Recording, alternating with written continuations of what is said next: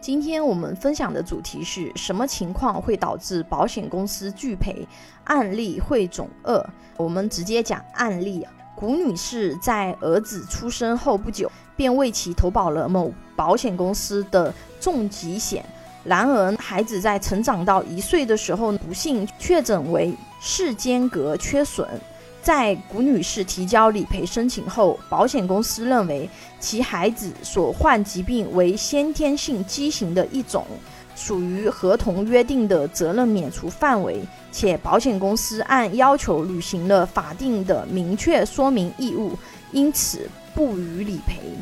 责任免除是拒赔情况中比较常见的原因。一般来说，每份保险合同它都会明确的划定。免责条款及保险人依据保险合同和保险法律法规的规定，在发生保险事故后，无需对事故造成的损失给予赔偿或者给付保险金或承担某项保险责任的条款。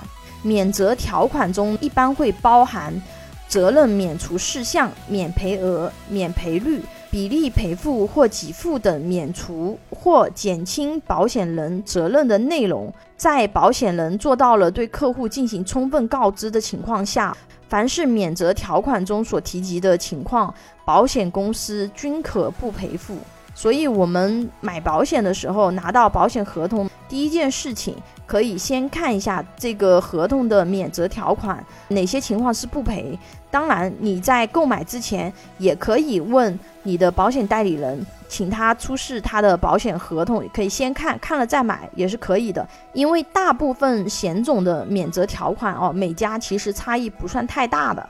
比如说像健康险，一般它的免责条款里面都有。先天性疾病是不赔的，所以如果医生给你确诊的这个疾病，在你的病历上写明了是先天性的疾病，或者是先天性某某某疾病，那么这个病呢就赔不了了。所以说，如果不能够确定是先天造成的疾病，你在就医的时候一定要跟医生说明你有商业保险，不要写先天性疾病，要不然你就赔不了了。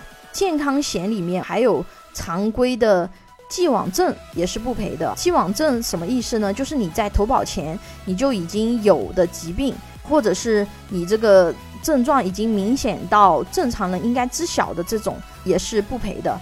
如果说你对这个不了解的，可以问你的代理人，或者找我们这种专业的经纪人进行咨询。我们接下去讲下一个案例。二零一九年九月，刘先生为自己投保了一份综合意外伤害保险，其中意外医疗保险金额是一万，保险期限是一年。合同规定，被保险人如果遭受意外事故受伤，应到二级含二级以上的公立医院。进行治疗，就可以报销他的意外医疗费用。一个半月以后，刘先生意外摔伤了，导致皮肤淤青红肿，其自行前往附近的卫生院就诊，进行了简单处理后，遵医嘱擦擦药就可以了。当刘先生向保险公司主张赔付意外医疗费用时，保险公司以他去看的医院并不是公立二级或者是二级以上的医院，拒绝赔付，这是正常的。为了防范医疗机构的管理风险。保险公司通常它都会在它的保险合同里面注明规定就医医院的类型。大部分的医疗险或者是意外医疗里面写的都是二级或者二级以上的公立医院等。你如果是要看病，你在符合它规定的这些医院去看，它都是可以理赔的。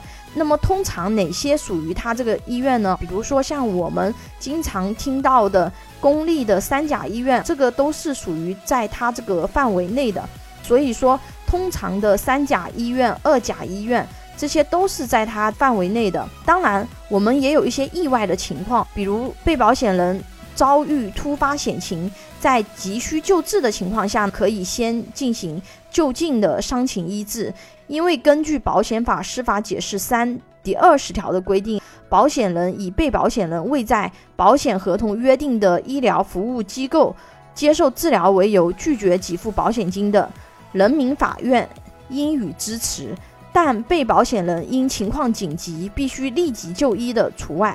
故只要满足情况紧急且就近就医的原则，保险公司一般会酌情处理的。比如说大出血危及生命安全，你可能没有办法很快的赶到它范围内的医疗机构，但是你旁边呢就有一个私立医院，它也可以给你去救治。那么这种情况，它也是可以给你进行报销的。但是紧急就医不是万能的，你情况稳定以后，被保险人仍需要回到符合条款规定的医院进行后续治疗，否则保险公司可以选择拒赔。就我刚刚说的那种情况，比如说旁边就有个私立医院，先抢救，抢救完，当病情稳定以后，没有危险了，还是要转到符合条件的公立二级或者二级以上。